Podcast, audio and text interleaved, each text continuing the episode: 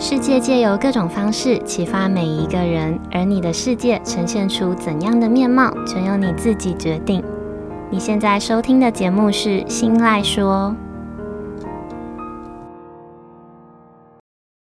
Hello，各位 CC，欢迎收听《新赖说》，我是新赖小姐。新冠肺炎持续虐烧了我们长达一年的时间。从一开始，我们在心里告诉自己。嗯，应该只要几个月就可以恢复正常生活了吧？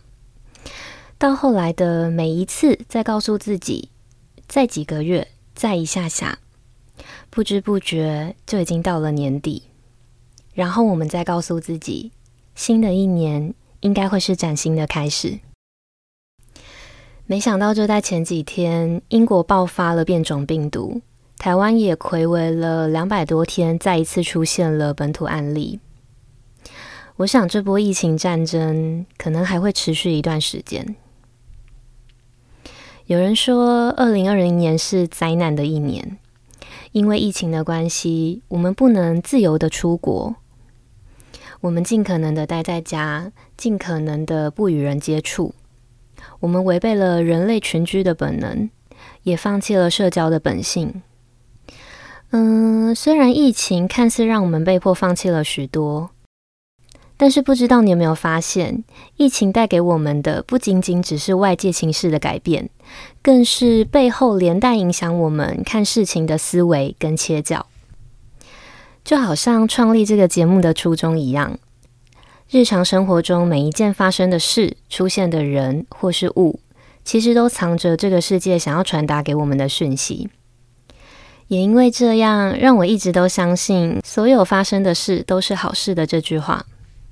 所以，即便疫情让我们放弃了许多，但也让我们因此获得了更多与自己相处的时间。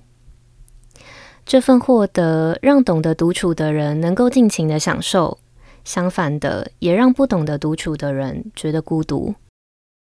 独处就是今天想跟大家聊聊的话题。为什么懂得独处的人是享受，不懂得独处的人却是孤独？什么是独处？学会独处又有什么好处？以及怎么练习独处？在节目正式开始之前，想先问问大家：这一年你在独处的时间里，多数时候是觉得享受的，还是觉得孤独的？大家可以思考、回想看看。休息一下，间奏之后马上回来。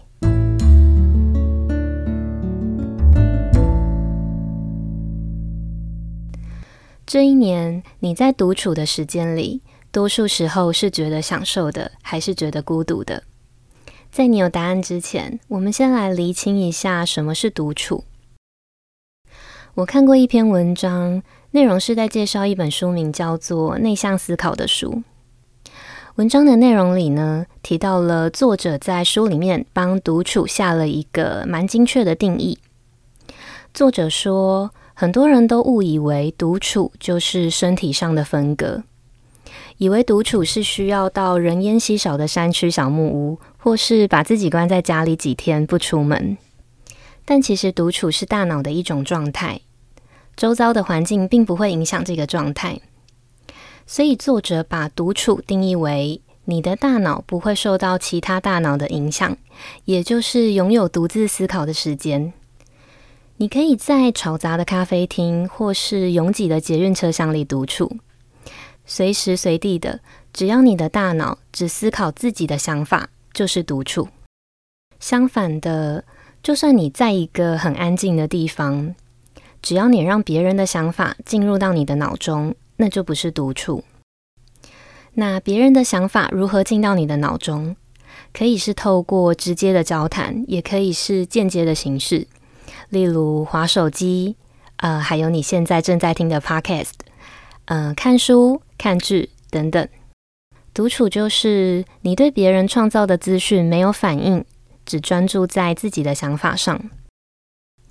厘清完独处的定义，相信 CC 们心中应该都已经有答案了。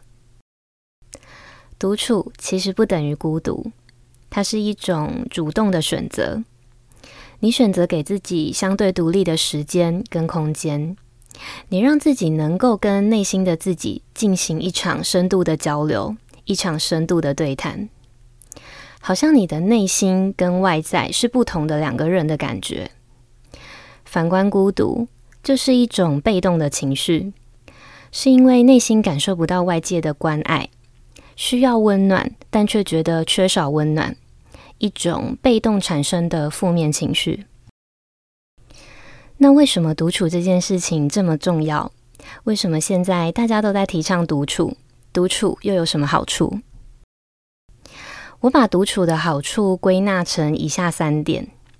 第一点是，独处可以让你更加的认识自己，更加的了解自己。第二点是，独处可以让你发掘自己的兴趣。以及第三点，也是最重要的一点，就是独处可以让你保持内心的平和跟安定。这三点其实是一个阶段性的步骤，依照步骤一点一点的达成，最后会再回到第一点，然后再开启下一个新的循环。首先，独处的第一点好处，呃，可以让你更加的了解自己。我们拜现在科技发达、网络普及所赐。在这个资讯爆炸的时代，我们每天都在接收别人喂养给我们的大把资讯，我们也让自己一直处在一个被动接收、被喂养的角色。但是，哪一些资讯是正确的？哪一些资讯是自己真正需要的？哪一些资讯又是真正的符合我们自己的价值观的？我们其实不知道，也很难分辨。所以这时候，我们其实需要培养一套属于自己的评断标准。在这套标准生成之前，你需要的其实就是独处。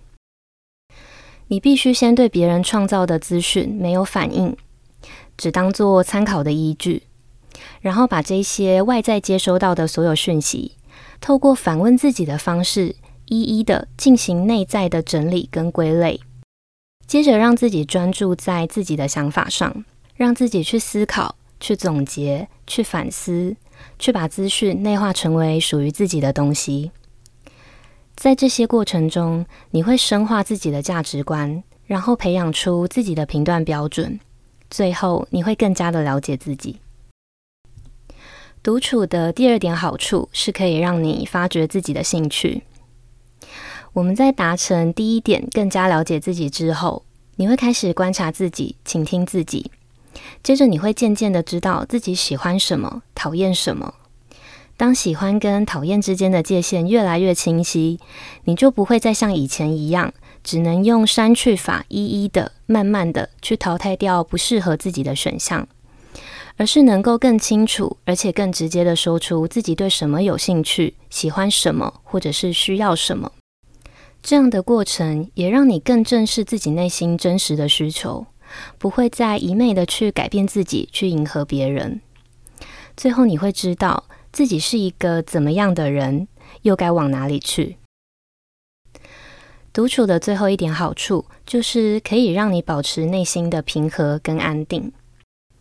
在达成刚刚提到的第二点，正视自己内心的需求之后，你不会再一昧的去改变自己，迎合别人。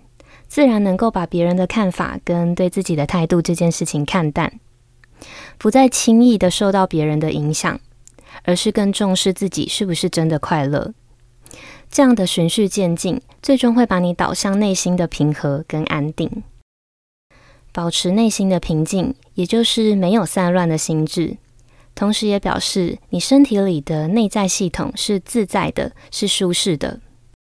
你知道如何使用你的心智、你的情绪、你的身体以及你的每一份能量。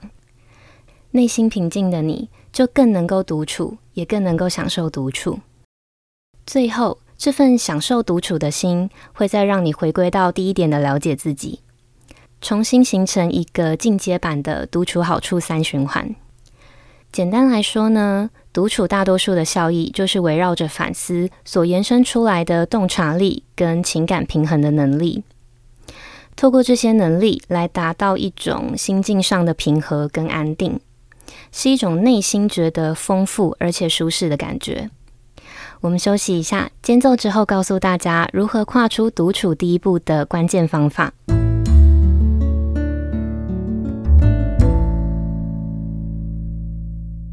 刚刚提到的独处好处三阶段的循环，其实好康的事情大家都知道，只是做不做得到跟怎么开始又是另外一回事。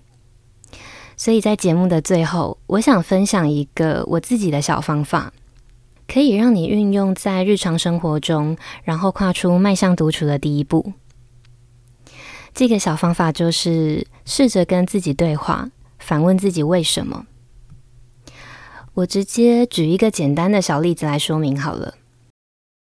有一对夫妻，老婆正在看书，老公看到之后，突然很生气地对老婆说：“我现在真的很讨厌你看书。”其实看书这件事本身是不会对任何人造成影响的，所以老婆她在被老公凶完之后，觉得莫名其妙，根本的问题没有被解决，夫妻的关系还因此失和了。这时候，如果老公试着给自己一点独处的时间，让自己静下心来，然后好好的反问自己：为什么我看到老婆看书就会不高兴？是因为看书这件事情本身吗？还是因为这件事情有影响到其他的事情？那如果影响到了，我需要的是什么？透过这些反问，最后老公会发现，其实自己只是希望老婆可以帮忙分担小孩的接送，因为自己也希望能够有多一点属于自己的时间。只因为老公没有正视自己的需求，没有反问自己，所以没办法在第一时间就明确地提出希望对方改善的地方，才会导致案例的最后是失和的结局。在每个人的日常生活中，我们其实都可以透过反复的练习。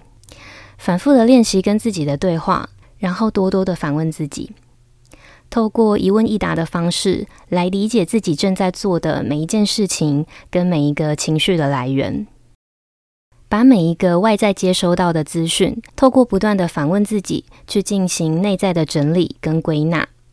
在这个过程中，你会渐渐的让自己专注在自己的想法上，然后成功开启独处好处三阶段循环的第一个阶段。试着跟自己对话，反问自己为什么，就是我想分享的小方法。希望大家都能够借由独处去更认识自己，然后更了解自己。当疫情退去之后，我们都能够用崭新的自己去迎接自由。学习独处的这条路，只要开始，永远都不嫌晚。以上就是这集的日常这件小事想分享的内容，希望你会喜欢。那这个系列呢，会持续借由生活中的大小事或别人的故事，来分享不同面向的观点跟想法，期许能够透过节目的分享，激起每个人心中反思的力量。那不知道今天的分享有没有让听完之后的你产生一点点的共鸣？如果有的话，希望能够带给你一些帮助，或是你身边刚好也有需要练习独处的朋友，分享这集的内容，说不定能够帮助到他哦。如果你也有其他的想法或故事想要跟我分享，都欢迎到 Instagram 私讯告诉我。我的账号是 Miss 点 Isoland，M I S S 点 I S O L A N D。也可以在新赖说的 Apple Podcast 节目上留言，我也看得到。但留言的同时，别忘了帮这个节目五星吹捧一下。你的小小举动都有可能让这个节目被更多人听见，当然也会成为我继续录制优质内容的动力。那今天的节目就到这里结束喽，感谢收听到最后的每个 CC，我们下次见，拜拜。